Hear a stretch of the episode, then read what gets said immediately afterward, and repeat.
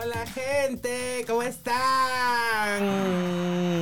Aplausos, pues, aunque sea falsito. Ajá. Bienvenidos a un nuevo episodio de Radio Trans, el primer podcast trans en el Perú. Y estoy aquí con la Jainser. Ay, por fin me, por fin me presentó, me encanta. Ya no te olvidaste de mí, amiga. Amiga, no, no, no. Si no me denuncias. Pues Sabrás. Ay, pero me encanta quejarme en vivo. Sí, pues, Gisela, te has vuelto. Ujú. Maju, ¿qué tal? ¿Cómo, Bueno. ¿Cómo ha estado tu semana? Bueno, la antes- semana movida, de verdad, pero hay que presentar Sí. a nuestra invitada el día de hoy. Muy interesante el tema, ¿ah? Con nosotros está. Kelly Alfaro. Tú, preséntale, Maju. Bueno, querida Kelly, estamos con Kelly Alfaro, que es ingeniera economista de la Universidad Nacional de Ingeniería. Aplausos, por favor, producción.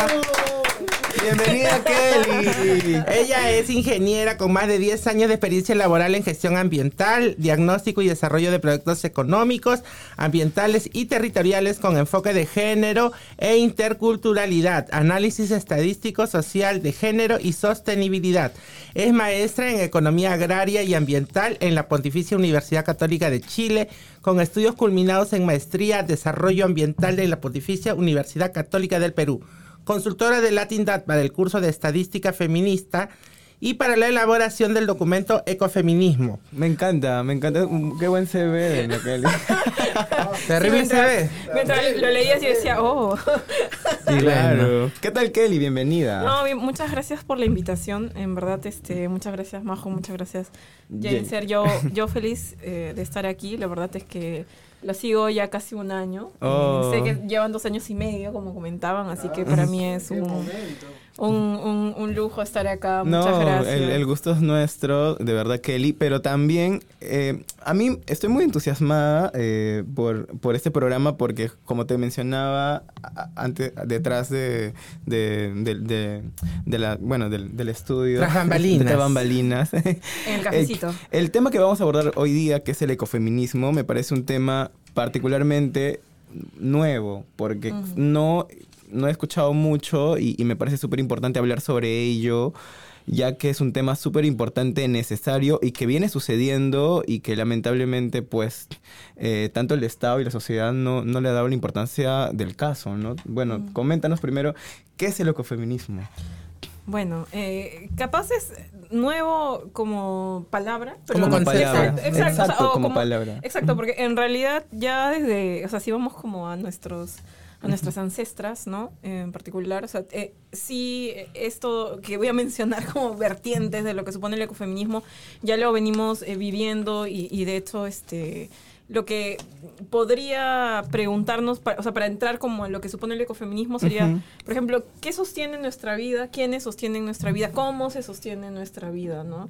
Y en ese sentido, por ejemplo, bebe la vertiente de la lógica de cuidado. ¿Quiénes sostienen la vida? ¿Quiénes cuidan? ¿no? ¿Quiénes eh, son las personas eh, eh, como en reconocer esa interdependencia, esa, la- que dependemos de otras personas para poder sobrevivir. Y además también eh, que no es un espacio abstracto, sino en un territorio, en, un- en- una localidad, en, o sea, en, en una naturaleza, ¿no? En- entonces no es, hay un piso. Entonces, Claro. y, y esa es la lógica de la ecodependencia, ¿no? Como que, y, y que también podemos seguir en las mismas preguntas, ¿no? ¿Quién nos cuida? ¿Qué nos cuida? ¿Cómo nos cuida? Y, y, y- plantear que, claro, son las personas que cuidan y en particular las mujeres quienes cuidamos por temas culturales, históricos, ¿no? Y además también la naturaleza, ¿no? La- el territorio que, que también dependemos de, de- Sí, de- de inclus- eso para existir. ¿no? Inclusive desde el feminismo también se habla de los cuidados del medio ambiente o de los cuidados de la naturaleza. sí, exacto. Va, va- eso, eso es, por ejemplo, ecofeminismo. ¿no? O sea, eso podríamos colocarlo en el ecofeminismo. Así como en el feminismo, hay muchas vertientes en el ecofeminismo, pero lo que tiene como en común, ¿no? En la lógica, eh, y por eso feminismo también es esta suerte de movimiento, ¿no? De politizar lo que supone el cuidado de la naturaleza. Eh, ¿Qué supone esta ecodependencia? Y además, ¿cómo dependemos? No, o sea, cómo este territorio también eh, tiene, por ejemplo, amenazas, ¿no? Eh, o contaminación, ¿no? O, por ejemplo, si pensamos en la ciudad, el derecho en cómo nos movilizamos, por ejemplo, ¿no? O sea, la idea de es posible movilizarse todos y todas, todos movilizarnos de la misma forma, la seguridad en las calles, o sea, cómo este territorio también condiciona en la forma en que vivimos en dignidad, ¿no? En el acceso al agua, por ejemplo, ¿no? O sea, eh, sí, hablamos de los cuidados, cuando hablamos de los cuidados y la interdependencia y podemos este, dialogar muy bien con los feminismos, por ejemplo, también es decir, oye, ¿y quiénes no acceden al agua? Eh, ¿En qué territorios está? ¿Qué supone esa vulnerabilidad? Eso del agua me parece súper interesante porque cuando hablamos también, imagino, de ecofeminismo, también hablamos, como tú decías, de las desigualdades, ¿no? Como por ejemplo, cuando por ejemplo Sedapal eh, anuncia los cortes de agua, mayormente son en los lugares, en los distritos más populares. En mi barrio cortaron tres días, en Miraflores un día. Pero sin embargo, Miraflores San Isidro ¿no? es como lo último, ¿no? Siempre hay agua ahí. Y, eso es lo lindo, exacto. eso es lo, lindo de, de la sumatoria, ¿no? De cómo esta idea de, claro, pensemos en el agua, pero no es una cosa homogénea, ¿no? Mm. O en el territorio no es una cosa homogénea. Claro, Entonces, decimos que tema de clase, todos tenemos derecho al acceso al agua, pero no todos tenemos el mismo derecho, porque mientras que la gente como de San Isidro y Miraflores, no estés por no es sin estigmatizar a nadie, pero recibe agua todos los días, 24 horas del día. Y son distritos, según estadísticas, los que más consumen. Y en Villa María del Triunfo, donde yo vivo, sueltan el agua a, la una de la madrugada y se va el agua a las seis de la mañana. O sea, si no tienes un tanque, no tienes acceso al agua. Sí, y es bonito hablar del agua porque el agua nos conecta, así como, como el río, como la cuenca, ¿no? Que llega hasta el mar. Eh, podemos plantear las ciudades y también podemos plantear la ruralidad. O sea, no es eh, descabellado eh, ver que muchas personas en las zonas rurales, muchos movimientos están en defensa de su territorio y sus principales demandas justamente son el agua. Y cuando uno va desmenuzando o preguntando o hilando en fino, ¿para qué utilizan? ¿Quién recoge el agua? Exacto. Son sobre todo las mujeres. Y tenemos un, y tenemos un caso emblemático justamente en el defensa del, agua, por ejemplo, de Máxima Cuña. Máxima Cuña, por ejemplo, que creo que es un caso muy emblemático y es una mujer de las pocas mujeres también que han, han, liderado esto, porque tengo entendido también que en su mayoría también son hombres. ¿no? Ah, ahí hay una cosa bien interesante sobre, sobre el agua, que tiene que ver, por ejemplo, con la lógica de propiedad. ¿no? O sea, como Máxima, eh, ¿cuál es lo que además levanta Máxima? Es su propiedad en el territorio. Entonces, ahí un, un dato interesante que se, eh, eh, se intersecciona es, ¿y, ¿y, por qué las mujeres no, no, por ejemplo, no comentan o no se escuchan? Pues,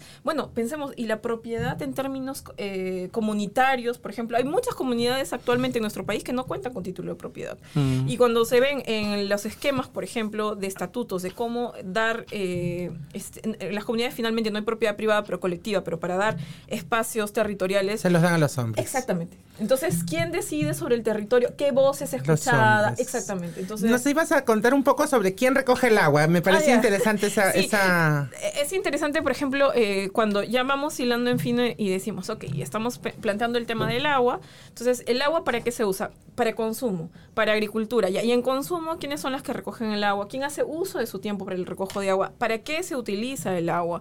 Para limpieza, para consumo, para vivienda. Eh, cuando una persona está mal de salud, se utiliza mayor cantidad de agua. Entonces, ¿cómo es la calidad de esa agua? ¿Qué pasa si, por ejemplo, y ahí viene el tema de las desigualdades, ¿no? ¿Qué pasa si, por efectos, cambio climático, ya poniendo la esfera un poco mayor, hay falta de agua y hay estos distritos donde, o estos espacios territoriales donde el agua sí es un privilegio que hasta por horas puede llegar en la zona urbana, por ejemplo. Mm. Entonces, este, ¿qué ocurre? Eh, igual el agua lo vas a necesitar. Entonces vas a tener que comprar el agua, vas a requerir salario y muchas veces justamente son en estos eh, grupos territoriales donde hay empleo informal, hay pobreza monetaria, ¿no? Y cierta, cierta infraestructura poco precaria, entonces hay mayor necesidad de salario. Entonces, se agudizan justamente las desigualdades ya existentes. Entonces eso es algo interesante que justamente trae la lógica o trae el contexto o el territorio, ¿no? El contexto ya global en términos de cambio climático, cómo estas desigualdades ya existentes, ya históricas, se van a profundizar justamente por temas eh, de, cambio climático, ¿no? Cómo agudizan ya este, desigualdades Exactamente, históricas, estructurales. Y ahí es interesante ver, por ejemplo, el tema de género, el tema de clase, ¿no? El tema de etnia, como los pueblos indígenas. Cuando se piensa, por ejemplo, en agua, muchas veces en la ruralidad, y defienden con su vida el agua, es porque efectivamente, eh, según el censo, el 2017 en nuestro país, en la zona rural, la principal fuente de agua para consumo es de fuentes primarias. O sea, si sumamos el tema de lagunas, lagos, ríos, de dónde se proveen agua para consumo, son justamente fuentes primarias. Entonces, si hay contaminación, no solo estás afectando su territorio, estás afectando su vida, su seguridad alimentaria. Es, o sea, es así de. ¿Y, co- y cómo, ¿Y cómo influye el cambio climático para el, el consumo o para poder juntar agua en las comunidades? Bueno, por, yo creo, por ejemplo, yo estuve en la, en la sierra bueno, hace un tiempo, ¿no? Y ahí hay piscinas y hay algunos sitios, por lo menos en Cerro de Paz, donde yo estuve, en donde sí hay un poco como que manantiales, ríos que alimentan algunas fuentes de agua, en donde ellos pueden subsistir. Exacto. Yo Pero me, que- yo me imagino también, perdón, Maju, que cada región es Diferente. dif- socialmente distinto. Porque, por ejemplo, también este el territorio es distinto. Por ejemplo, en la selva eh, hay muchos ríos con agua dulce, ¿no? En la sierra es... pero ¿cómo la vuelves para consumo humano? Ajá. Mira, lo que hacen muchas veces son las juntas de regan de agua para este que se llaman las JAS, ¿no? Que, que son en la zona rural. Lo que hacen es eh, eh, cloran el agua. Y ese es su tratamiento, ¿no? O sea, esa es, eso es lo que se hace y ahí hace- se ¿Y vuelve esto agua. es sano para la población?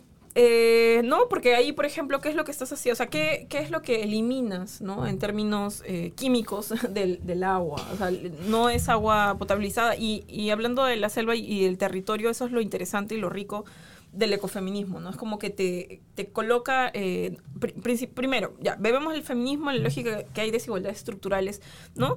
Eh, por temas de género, de clase, pero además el territorio, cómo condiciona también tu uso del tiempo, ¿no? O sea, y ahí, por ejemplo, en la, en, en la selva, ¿no? Si vamos en- particularmente en la selva, la fuente en zonas rurales, eh, hay, hay regiones donde el 80% en la zona rural depende de agua de fuente primaria, ¿no? Entonces, eh, sí es, eh, o sea, sí, sí, sí alerta eh, los temas de, de variabilidad climática, por ejemplo. Entonces, ¿qué va a pasar con el tema del agua? ¿Qué va a pasar con la energía para cocción, no? O sea, es como en las zonas, ya yendo a, a- a lo andino, por ejemplo, la energía de cocción como segunda fuente de combustible es la bosta o la leña. Entonces, ¿eso ¿qué significa? Que dependen también no solo de los animales para, qué sé yo, para carne, para eh, leche, etcétera, sino también de, de sus, sus excrementos, la bosta. Claro, que para la sirve hacer para- le- como combustible. Combustión, exacto. Entonces hay una, eh, lo interesante es como los conceptos, como para eh, cerrar la, la, la pregunta de qué supone ecofeminismo, los conceptos eh, este, fundamentales son la interdependencia, la interdependencia entre, entre personas, grupos sociales y la ecodependencia, que es eh, sobre todo el territorio. ¿no? Bien, eh, un poco complejo porque también este, son, hay varias este, como paraguas también dentro del ecofeminismo, ¿no? Entonces hay Ujú. como que poco a poco ir como que un poquito analizando cada uno, ¿no? Eso es lo que más o menos también Yo lo veo como una viendo. flor. o, sea, como, o sea, como si fuera una flor con varios pétalos. Y Ajá. así, al, al ser o al ver del movimiento, ¿no? Porque es como una acción, eh, o sea, estéreo y práctica. eh, también hay diferentes eh, fuentes, ¿no? Como en el feminismo, donde hay constructivistas, donde hay también eh, biología, personas que consideran que el hecho mismo de ser mujer. o, van, por ejemplo, a la lógica teo- teológica, que también hay, hay harto en América Latina. Entonces es como una flor con diversos pétalos, pero que tiene en su centro, sobre todo, una eh, crítica propositiva, y eso es lo súper interesante, que hay propuestas de qué supone el buen vivir, qué supone el vivir bien, la vida en dignidad. Lo que a mí, me, lo que a mí me, me causa mucho, me resuena mucho y me parece muy importante e interesante además, es que esta, esta lógica también ha- nos habla un poco y nos abre un poco el panorama sobre lo que es la economía feminista, porque al, al- al hablarnos tú un poco de cómo las mujeres gastan su tiempo en, o invierten su tiempo, porque es una inversión, ¿no? Si hablamos en, en- términos tiempo. económicos, inviertes tu tiempo en recolectar agua, inviertes tu tiempo en el cuidado, inviertes también, por ejemplo, eh, porque también en, en la recolección de bosta o también in- a veces, muchas veces de ramas o, o otros materiales para poder hacer la leña, el fuego. Entonces, es la mujer la que se encarga ma- mayormente de, eso- de este trabajo. ¿Y cómo es eh, remunerada o reconocido el trabajo de la mujer? Creo que la economía feminista nos puede hablar un poco de esto. Sí, y, y para no ir, o sea, para no, lo, lo- lo lindo de poner territorio o de poner piso es que no podemos ver los, los, los puentes que unen tanto estos territorios, ¿no? no solo como en la ruralidad, también en lo urbano, quienes cuidan sobre todo a las, a, los, a las personas adultas mayores, a los niños o a las personas con algún tipo de discapacidad son sobre todo las mujeres. Entonces ahí un dato súper importante es el tema del uso del tiempo. ¿Cómo vamos en el uso del tiempo? ¿Quién usa este o cómo se usa el tiempo? Y cómo este uso del tiempo en realidad tiene como base eh, la división sexual del trabajo, ¿no? O sea, quienes trabajan para el cuidado de las personas en esta interdependencia y quienes van al tema salarial, por ejemplo, sobre todo en la zona urbana. Y esta base de división sexual del trabajo, ¿no? Esta división eh, respecto a quién cuida o no cuida, es lo que su- supone, ¿no? Un, o está sostenida en patrones culturales, ¿no? O sea, en una lógica cultural de qué es lo que hacen las mujeres, qué hacen los hombres. Y además también este uso del tiempo va a sostener lo que supone, por ejemplo, el trabajo salariado, ¿no? En el sentido de que si yo voy a cuidar a mis hijos porque son bebés en esta lógica de interdependencia, entonces también voy a tener menor uso del tiempo para poder trabajar en términos remunerados, Mm. ¿no? Entonces están las oportunidades eh, que también su- supone ello, ¿no? Y efectivamente la economía feminista es algo eh, súper interesante porque pone eh, como base justamente o desluce este uso del tiempo, ¿no? O sea, es como tenemos solo 24 horas. ¿no? o sea, tenemos horas para dormir, pero tenemos horas para cuidar, tenemos horas para trabajar y, y además quién decide o no el uso del tiempo. Y en ese sentido, eh, rescato, por ejemplo, el, eh, para- como para decir que no es tan lejano, ¿no? Este, la última, eh, la, la última mujer que, que ha ganado el Premio Nobel de Economía justamente trabajaba el tema de los cuidados y es bien interesante porque hace un análisis histórico, como de dos- 200 años, sobre la lógica del trabajo remunerado y no remunerado y lo que ella entre de sus conclusiones está que eh, puede ser que, partan similar, por ejemplo, hombres y mujeres, pero la, primera brecha que es irrecuperable es justamente con el nacimiento del primer hijo, ¿no? O sea, esta brecha por usos de tiempo justamente no llega a recuperarse jamás en, en, en- en el tiempo, ¿no? Entonces la pregunta es por qué, este, quiénes están cuidando, cómo se hace el uso del tiempo y cómo está respondiendo el Estado en términos de políticas también de cuidado, ¿no? Esto, eso es súper importante para la economía feminista porque pone en relieve que el, el cuidado es lo que sostiene la economía. O sea, son las personas que cuidan personas que van a ser quienes este, también vayan a la dinámica económica. Y sin ir muy lejos, hay países donde en realidad la tasa de natalidad está cayendo, donde están viendo, justamente están poniendo sobre la mesa cuáles son las políticas de cuidado para incentivar, para promover y para visibilizar el, lo que no ha estado reconociéndose, que es el trabajo cuidado de las mujeres, quienes además, eh, si es que, por ejemplo, no estamos en un trabajo formal, ¿no? Porque este, te estás cuidando, no, en tu vejez no vas a tener derechos, o sea, no vas a tener...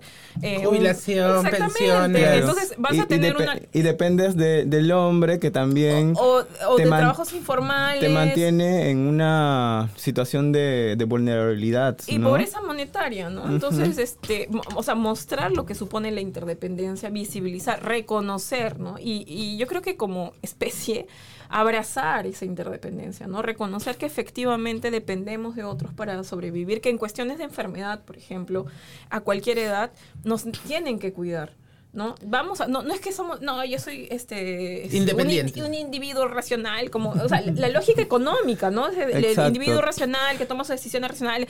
Le dices, sí, er- ya eres individuo, pero en, en- no en, en aislado, o sea, inter- eh, vives en interdependencia con personas y además en ecodependencia, porque, o sea, viene un, eh, qué sé yo, un fenómeno climático y tu calidad de vida puede este, verse afectada, ¿no? Sobre todo las comunidades indígenas o, o gente de que viven en el campo porque dependen siempre de los recursos naturales del día a día, ¿no? exactamente. Un estudio justamente de la Amazonía peruana, este, que hice hace unos años, salía que el dos, dos tercios de la canasta de consumo de las, de las familias de las comunidades indígenas en la Amazonía dependía de los recursos naturales, o sea, dependía de la caza, la recolección y del trabajo no, no remunerado, ¿no? Porque tú vas y haces uso de tu tiempo.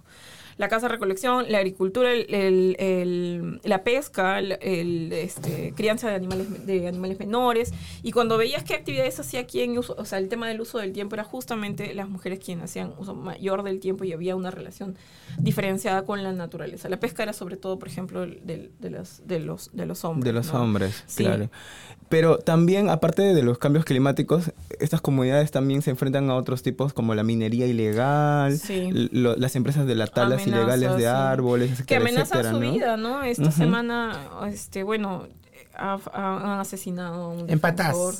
Ah, ¿no? no, en Patás- no, eso ha sido otro, que han, eh, son ronderos, que a un, ron- un rondero con sus dos hijos que le asesinaron, pero en, eh, si mal no recuerdo, en Cayali, a un, eh, una comunidad, a un, este, Apu, han- lo han Un defensor de territorios. Sí, la- eh, madereros posiblemente, bueno, eso es lo que decía en la noticia, ¿no? Sí, y lamentablemente este, este tipo de noticias, bueno, lo de la minera porque fue una minera, ¿no? Ah, Pero bueno, sí, lo lo del de defensor, por ejemplo, los defensores de territorios vienen siendo asesinados y nadie dice nada. Desde hace mucho, ¿no? Sí, sí. ¿No? Y eso se sabe, pero también las autoridades lo saben, muchas veces son cómplices, ¿no? Mira, es una pena lo que está pasando. Yo creo que esto que ha pasado justamente en Patás es, o sea, es de terror en el sentido de que ya está en todos los espacios, ¿no? Formales, informales, o sea, Mm.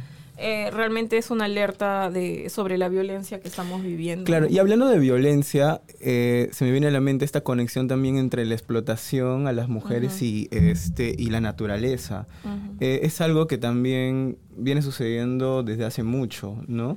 ¿Cómo tú ves es- esta situación en nuestro país? justamente en esta lógica del, del ecofeminismo, ¿no? O sea, en lo que, en lo que propone esta, estos conceptos tan fuertes de la interdependencia y la ecodependencia, eh, podemos, o sea, se puede interseccionar estas lógicas de explotación, ¿no?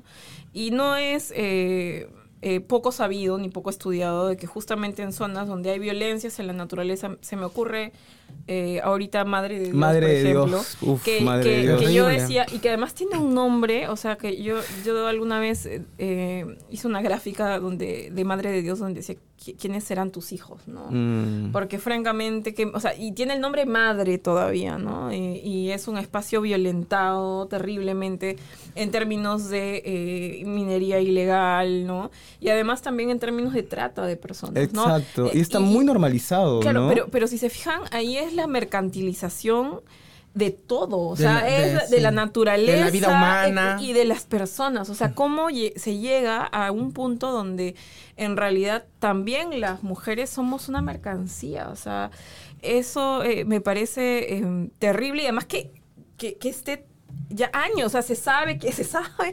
Hay un, hay diversos reportajes, uno en particular que fue eh, hacer el seguimiento justamente al alcohol, al, no a la- al- al- toda la línea del alcohol que llegaba a Madre de Dios para identificar prostíbulos, para identificar y gente que está allí a la fuerza, ¿no? O sea, son trata de personas Exacto. que son captadas. Y creo que también hay un, un reportaje que alguna vez vi por ahí en Cuarto Poder que Mm. hicieron sobre justamente la trata de personas Sí, y- y ahí en Madre de Dios.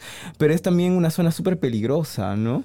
De Mm. hecho, yo tengo, tengo una amiga que trabajaba para el Ministerio de la Mujer y de hecho usaba doble identidad porque... Por es- miedo, por miedo claro. justamente a las represalias de su vida, a su, a su familia. Es una cosa Porque ahí las mafias son gigantes, o sea, son mafias que realmente están establecidas ahí, pero desde ahí también eh, trabajan en todo el territorio, ¿no? O sea, trabajan desde Madre de Dios, pero desde ahí se mueve un montón de trata de personas hacia el sur, hacia Lima, ¿no? Hacia las ciudades más, este, más grandes. Porque de todas maneras el tema de la prostitución está también ligado a este, a este tema. Bueno, ¿no? es la mercantilización de todo, ¿no? De la vida, de, de- es- eh, y es, es, es, es terrible porque eh, creo que es la muestra eh, así enrostrada de lo que supone la violencia, ¿no? La, la violencia hacia el territorio, la violencia hacia los cuerpos. Y justamente en el documento que, que, que realicé para, para la TINDAT, ¿no? Sobre ecofeminismo, economía feminista y cambio climático, eh, hay esas tres partidas, ¿no? O sea, cómo se propone, o sea, para plantearlo como, ¿y qué se propone el buen vivir en los cuerpos, el buen vivir en, en los colectivos, o sea, en lo colectivo, lo social y el buen vivir en, en términos ambientales, ¿no? Y esto social planteado desde la economía. Entonces era eh, cómo eh, poder, este, en, en esta lógica de cómo la violencia en realidad es, eh, o sea, es transversal en todos los espacios y cómo pod- podríamos visi- visibilizar, reconocerla para para este reducirla, ¿no? O sea, y- Exacto, y ¿cómo- eliminarla. ¿Cómo contribuir a solucionar esta situación? Mm, O, cómo fortalecer. ¿Cuál, cuál, eh, cuál crees que sea es- es- esa pro- una propuesta ya sea social, pero también desde, desde el Estado? Bueno, en, en- en realidad este partiríamos así si vamos como de lo pequeñito a lo grande o de lo grande a lo pequeñito. Eh, es reconocer esta interdependencia, ¿no? Si reconocemos, visibilizamos los cuidados, ¿no? Si es que se reconoce que es importante el cuidado para la sociedad, o sea, como base, eh, se podrían pensar en políticas públicas a favor del cuidado. Y en políticas públicas nos podríamos plantear ya qué tipo de políticas públicas hay. Estamos planteando que eh, cunas o este, se está planteando reconocer económicamente el uso del tiempo o se va se está planteando porque por ejemplo dicen oye pero hay eh, se reconocen tres meses para la madre no de sí pero las que tienen suerte de tener trabajo formal o sea, ¿qué porcentaje de nuestro país, por ejemplo, tiene ese tipo de derecho? ¿Quién tiene ese beneficio Exacto. y quién no? Entonces es como, oye, y, pero si solo le das a la madre, estás diciendo, en términos políticos también, que el cuidado es solo de las mujeres. O sea, ¿cómo es en otros lugares? Eso es compartido. ¿Cuánto supone? ¿Son tres meses, es un año, dos años, tres años, cinco años? O sea, ¿qué supone esa, esas políticas a favor de la vida, ¿no? En términos interdependientes y en términos ecodependientes, ¿qué supone, por ejemplo, la decisión de los pueblos respecto a, lo que se hace o no en su territorio? Me hace recordar un poco esta propuesta eh, que, que, de hecho cuando inició el gobierno de Dina Boluarte, si no me equivoco, hablaron, no, de Pedro Castillo, hablaron de esta propuesta del Sistema Nacional de Cuidados, ¿no? ¿Ahí había algo de, la propuesta ecofeminista o, no había...? Eh, en realidad es más como de la lógica de cuidados en interdependencia, no hay una lógica, por ejemplo, territorial, ¿no? Y, no, se debate mucho tampoco temas medioambientales, ¿no? Bueno, estamos tan entretenidos con, liberar al, a, Fujimori, eh, todo esto, que dejamos de lado temas muy importantes como este. De hecho, mm. creo el, el, último debate nacional que hubo fue sobre este proyecto de Iguazú, que hablaba de Escazú, por ejemplo, que, que era ni siquiera sobre esto, sino era más suscribir, suscribir el acuerdo de Escazú defender la vida de los líderes que defendían claro, acceso a la información exacto y ni siquiera eso lo aprobaron. Entonces debatir estos temas yo creo está un poco lejano pero qué se está haciendo ¿Hay alguna iniciativa? lo que yo veo es eh, sí hay una unas ganas de transversalizar el enfoque realmente por ejemplo, en el Ministerio del Ambiente, pero sí resulta todavía como cajones estancos, ¿no? Esta mm. idea de que em, es una la lógica social, es otra la lógica económica, es otra la lógica ambiental, como si fueran este, espacios eh, diferenciados cuando en realidad son eh, interdependientes, están, eh, están ligados. Exacto, o sea, yo no puedo pensar, y es más, o sea, si es que vamos al paradigma actual, sin, o sea, podemos seguir criticándolo, pero en los objetivos de desarrollo sostenible, por ejemplo, nos plantean 17 objetivos y no se puede pensar en desarrollo sostenible si no hay eh, este, equidad de género, por mm, ejemplo. Definitivamente. Entonces, eh, eh, ahí es, como que dices, oye, estoy pensando en sostenibilidad, pero está el componente social. No se puede pensar desarrollo sostenible si no pensamos en los bosques, en cambio climático, en el agua. Entonces hay 17 este, objetivos ¿no? en sí mismos que hacen una unidad. Exacto, pero también eh, hablando y volviendo al tema de los cuidados, que es un tema que también en Transformar hemos trabajado bastante y que nos importa también mucho, es que creemos que los cuidados eh, eventualmente, o creo que desde ya deberían de comenzar a ser el, tema de la discusión, porque va a ser el eje sobre el cual va a girar la rueda de todos los demás derechos y de todo lo demás que se viene, o sea, porque va a depender también del Ministerio de Economía, darle presupuesto al tema de los cuidados, va, a depender del Ministerio de, la Mujer, del Ministerio de Desarrollo Social, implementar las medidas y que no sea tampoco visto como solamente un paliativo para que las mujeres que tienen trabajo, digamos la mayoría de clase media, eh, puedan dejar a las guaguas mientras que ellos trabajan eh, eh, sino que también sea también para las mujeres del campo, para las mujeres y para los hombres. Casa. O sea, y para los hombres, o sea, los eh, que también son responsables de la guagua,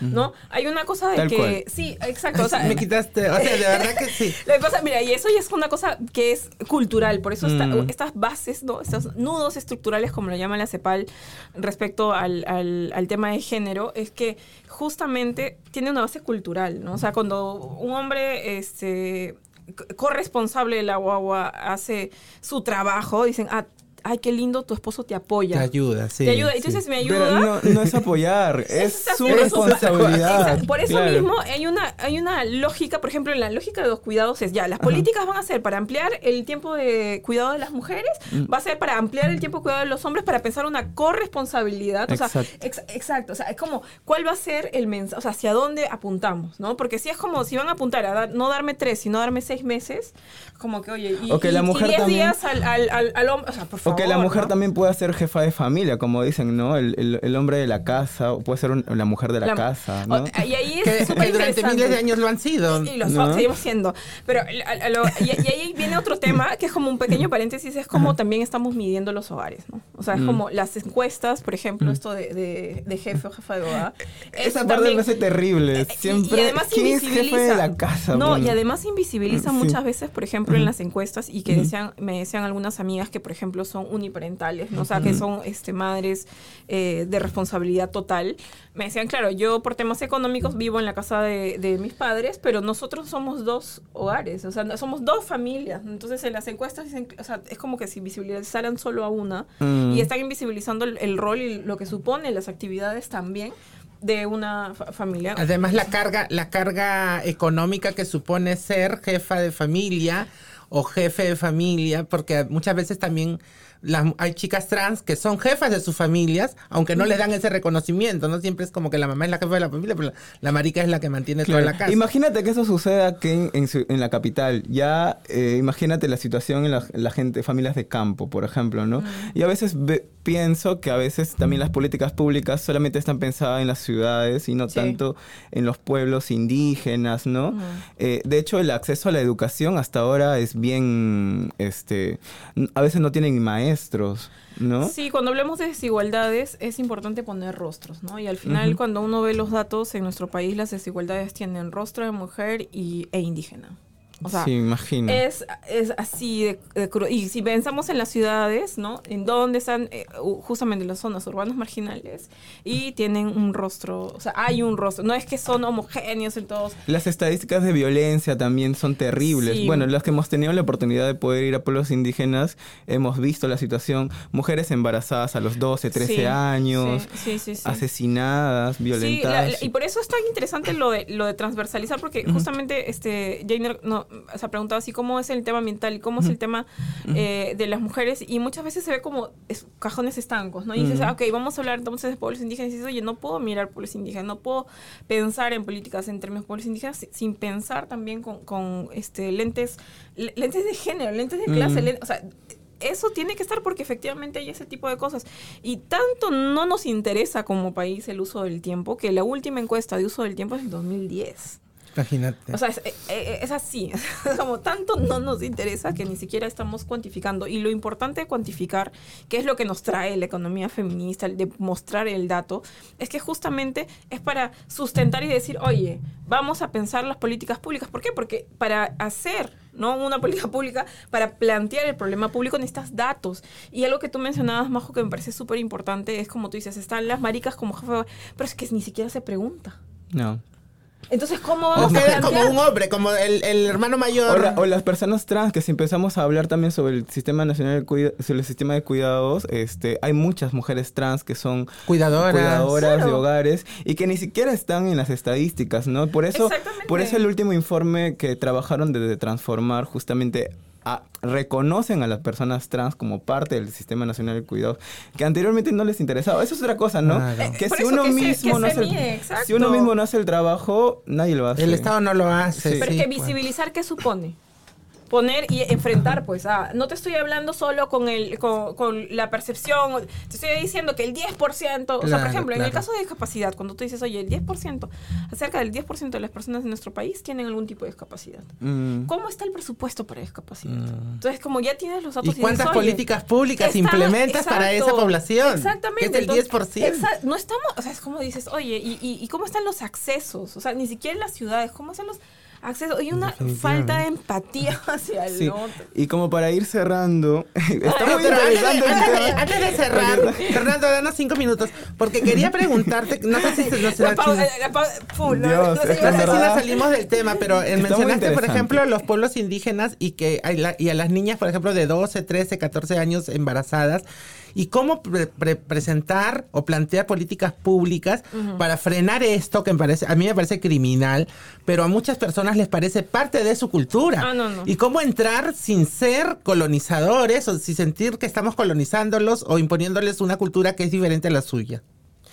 Mira, la, la- ah, cuando he tenido ese tipo de, de preguntas, justamente yo no soy economista, ¿no? Eh, Ay, perdona. no, pero no sé, o sea, claro, pero he ido, o sea, de hecho he trabajado y, y sigo trabajando con, con pueblos indígenas.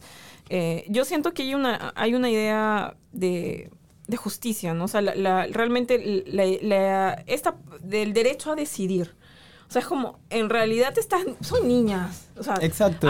tú, tú tienes Yo- el, derecho a decidir quién yo- es ser madre o no. O sea, más, que más que cultura, yo pienso que es una cultura impuesta desde el patriarcado. Desde el Exacto, y el reconocimiento de, de su privilegio, ¿no? Exacto. Es como deci- decidir, por ejemplo, Y de ellas han decidido sobre su vida o están decidiendo otros. Si El- han decidido otros, es el, el ejercicio de derecho poder. ni Porque siquiera- a veces son los padres los que mandan a Es las que niñas a... Justamente yo cuando pienso el derecho a la información a, a las mujeres para que puedan ellos reconocer, ellas reconocer el derecho que ellas tienen como mujeres, que ni siquiera eso siquiera tienen Mira, hay conocimiento. una historia que yo creo que sería lindo, este, en verdad, que, que la, la- la levanten. Y es justo, eh, hay, este, actualmente en nuestro país hay gobiernos territoriales, ¿no? O sea, Mm. lo- los, los pueblos indígenas, eh, por grupos étnicos, están eh, teniendo eh, la iniciativa de, de proponer su estilo de vida, ¿no? Su, su- eh, y de todos los grupos territoriales, no, de los gobiernos territoriales, perdón, hay una que es mujer. La APU, o sea, la, La lideresa. La lideresa. Cuando yo la entrevisté por temas de cambio climático,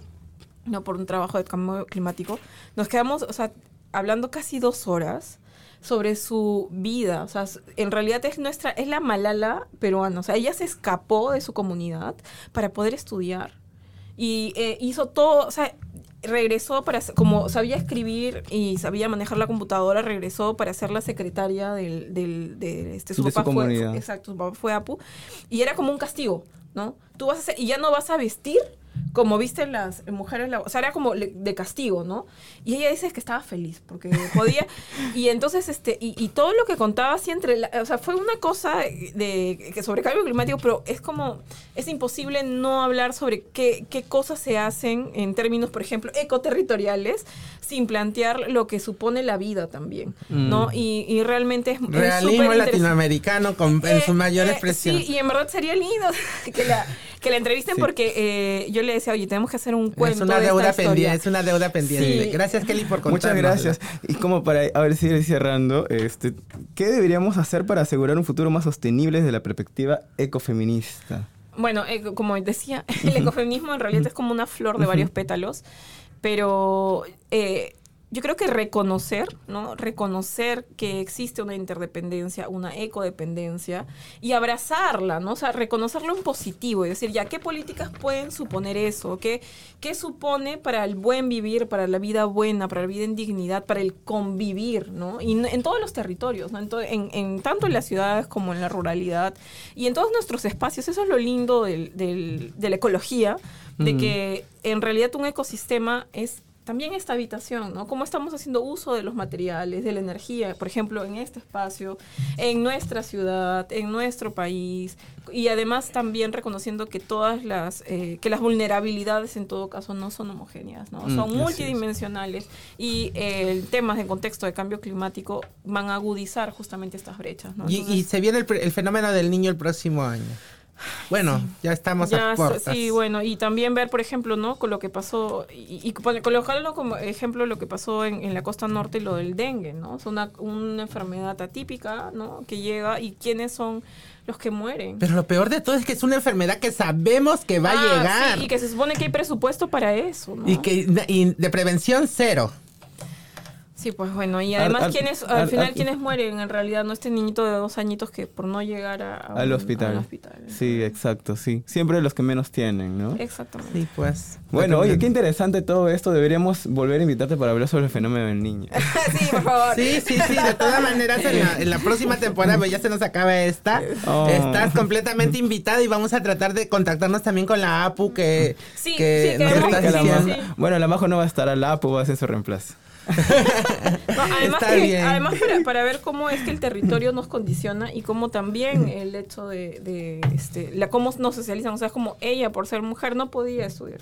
O sea, es como, no, no es, por, ¿Qué- no es porque no es, la, no, es, no- o sea, no es la un- no es el único ejemplo, pero de Claro. verdad que es importante visibilizar Exacto. este tipo de vivencias Totalmente. porque nos muestra cómo ha sido realmente de injusta nuestra sociedad desde todo ámbito, ya sea rural o en las ciudades, con las mujeres y con su acceso a la educación, pues porque obviamente es para mantenerlas subyugadas siempre. Sí, y una pregunta que yo siempre este, hago eh, cuando hablo de estos temas es que eh, yo no sé si ustedes y las que nos escuchan, eh, le han- si tienen la oportunidad de hablar con sus abuelas, ¿no? Y pregúntenle qué quiso estudiar, ¿no? A, a mí me abrió mucho los ojos eso cuando estaba en la universidad. Y, y le pregunté a mi abuela, ¿qué, qué, abuela, ¿qué le hubiera gustado estudiar? Y mi abuela se quedó en silencio y me dijo, ah, nunca me lo pregunté. Y Es entonces... es que- fuerte. ¿eh? Sí, porque, y entonces yo porque sé- ni siquiera están pensando. No era una eh, alternativa. Porque no exacto. fueron educadas para eso. Es que no era ni siquiera Es una que- alternativa. O sea, es como, ni siquiera lo imaginaban. Es como, por ejemplo, yo, yo cuando era niña decía, sí, quiero ser veterinaria porque me gustan Mm. los perritos, o yo quiero, así, ¿no? Como, no, me gusta cocinar, voy a ser este cocinera, chef, así, ¿no? ¿Por qué? Porque yo sabía que tenía esas oportunidades. O sabía, porque o, es como. Que en algún momento iba a llegar, claro. Exactamente, pero eh, actualmente, o sea, actualmente hay mujeres como mi abuela que ni siquiera se lo imaginan Mm. porque en realidad no tienen las oportunidades, porque su, su día a día es... Es el cuidado, Es el ¿no? cuidado, es recolectar cuidado. agua. Es que si, si, si falta algo, si hay algún tipo de complicación, quienes no van al colegio son las niñas, porque ayudan a la mamá. Entonces, es que desde el colegio, y si vas al colegio siempre estás como también lavando los platos, o no vas la por mesa, temor. ¿Cuántos también. casos, y hay casos este, documentados de niñas que han sido violentadas de camino al colegio? Tal cual. Entonces sí. es como, oye, el, el preguntarnos cómo nos imaginamos o qué preguntas nos gustaría que nuestras hijas Mm. o nuestras nietas nos hagan y decir, oye, no lo imaginaba, pero ya tú tienes ese derecho. ¿no? Mm, O sea, es como que sí, tú ya tienes ese derecho. Y todos, absolutamente todos los derechos, chicas, nos los hemos ganado en lucha. Qué fuerte, qué fuerte, pulso. qué fuerte la pregunta. Kelly, querida, muchas gracias por No, estar con gracias nosotras. De verdad que muy interesante. ¿Cómo se llama el paper que preparaste Ah, para la tienda? sí, bueno, este, se llama, se llama, eh, se llama Sostener la Vida, justamente. Sostener la Vida, Economía Feminista, Ecofeminismo y Cambio Climático. ¿Y dónde lo pueden, pueden encontrar en alguna plataforma Todavía el no, documento? no lo sacan, pero No. prontito va a salir en, en las plataformas. Muy Muy importante. pronto el lanzamiento. Muy importante y necesario, en verdad.